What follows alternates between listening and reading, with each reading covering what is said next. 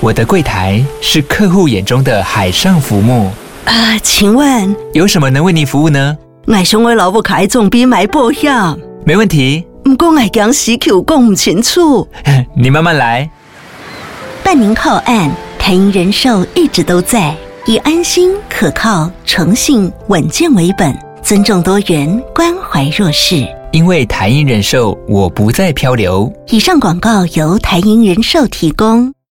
欢迎来到你的历史故事哦，这个是我们历史小短篇。那我们今天要讨论一件事情，就是我们讨论这个啊商鞅的育民武术哈。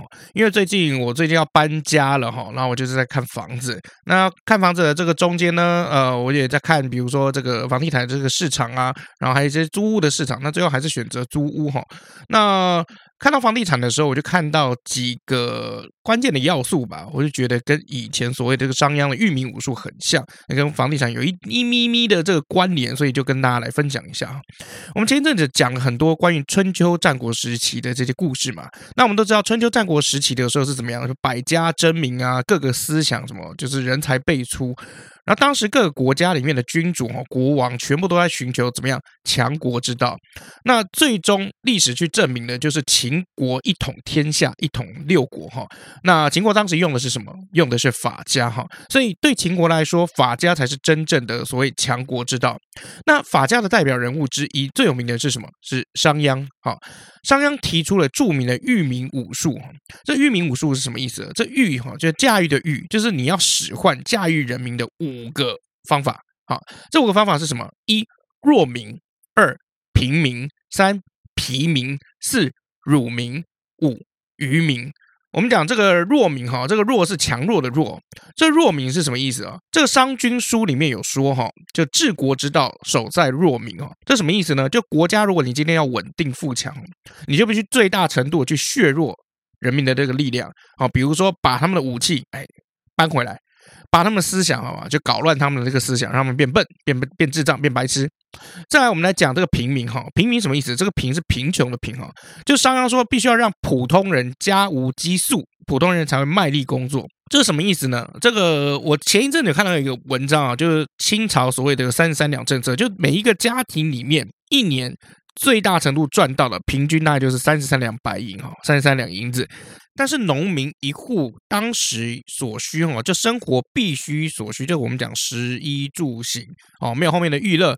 是必须要三十六两白银，也就是说，每年每户农民家里面都一定会亏空三两白银，大概是一百斤的粮食哦。那这样的话，他们要么就加班啊、哦，要么就更卖力工作，那要么就怎么样，年年亏损，最后怎么样，把手上这些资产啊，全部拿去典当哦，贩卖，然后什么把儿女也都卖掉。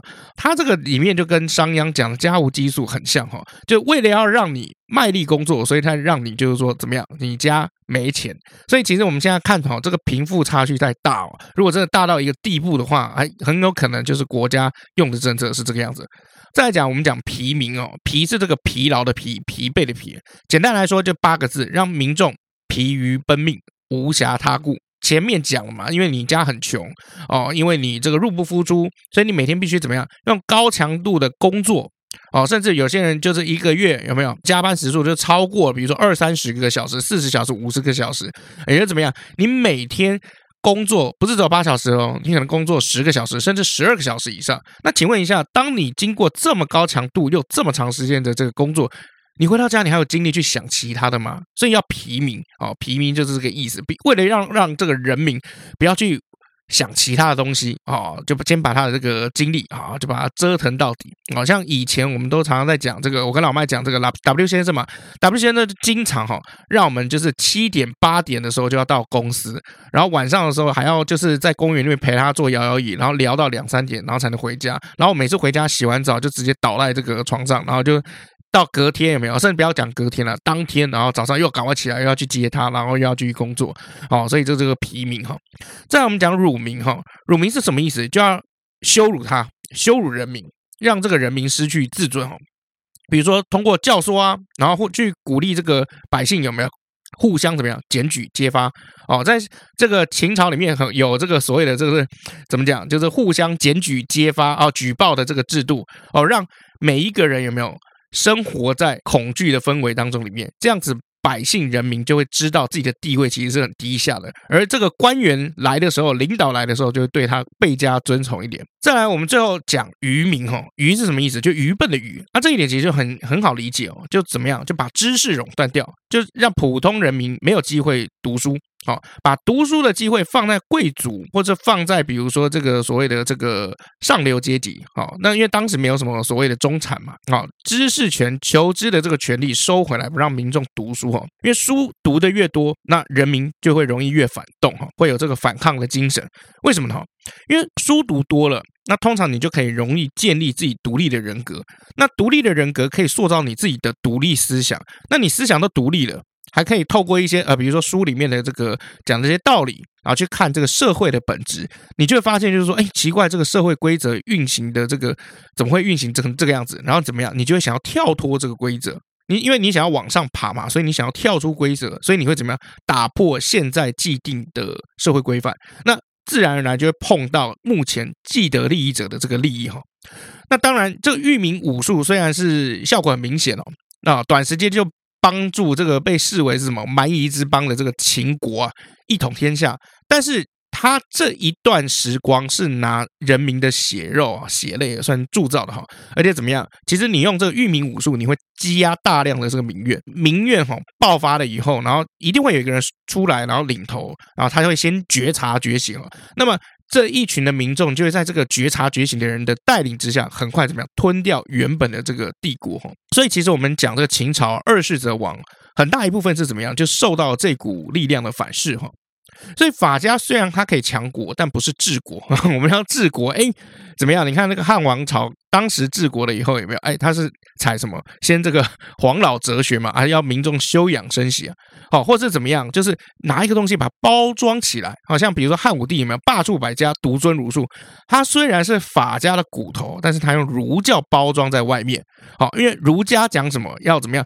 要有礼法，要分尊卑，要用忠孝，要三纲五常，所以这个东西变成儒家的儒皮法骨的治国的利器。那其实为什么我们要讲到这个买房啊、卖房啊，看这个房地产市场？因为其实房地产就是社会创造了一种规律。你可能就算很有才华，可是你必须要可能二十年、三十年，你可能都要当房奴哦。除非你中乐透，或者你家本来就很有钱哦，不然其实一般来讲，普通人的薪水要在双北市，甚至现在台中、台南买房哦，背个十五、二十、三十年的房贷，他妈稀松正常，很普通啦。对，但是你要把你所有毕生的精力、最精华的三十年。都为了这个房，然后就砸下去。那其实怎么样？某方面来讲，其实你就是卖给自己人生的很大一部分精华部分，给这个社会的规律哦。对，所以其实我今天就来跟大家分享一下这个所谓的域名武术哦。哦，这个我看到这个房地产啊，然后我就想到就是说，哇，靠北尔干，是不是最近就是因为我在看那个租房哦？因为我最近看那个台北市哦，这租房哦，就是如果我以比如说两万五到三万这个标准来看，我大概只能在捷运沿线找个十几平的两房吧。